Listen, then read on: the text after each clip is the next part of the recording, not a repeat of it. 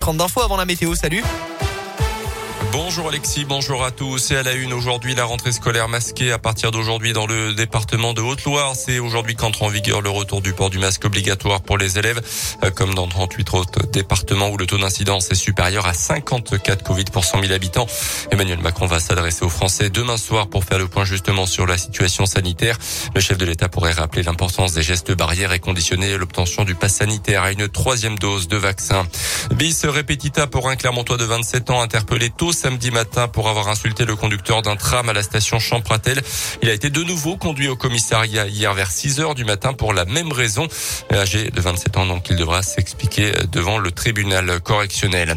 C'est une attente forte des victimes un mois tout juste après la publication du rapport choc de la commission Sauver les évêques réunis à Lourdes annoncent ce lundi des gestes et un échéancier de mesures pour lutter contre la pédocriminalité dans l'église.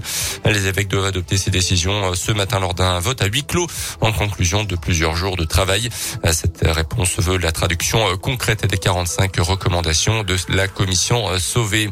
Un week-end décevant pour le Clermont Foot qui a offert à Saint-Etienne sur un plateau sa première victoire de la saison en Ligue 1. Les Clermontois menaient 2-0 avant de se saborder dans les dernières minutes et de perdre 3-2 finalement. Euh, Clermont n'a plus qu'un petit point d'avance sur le premier non relégable.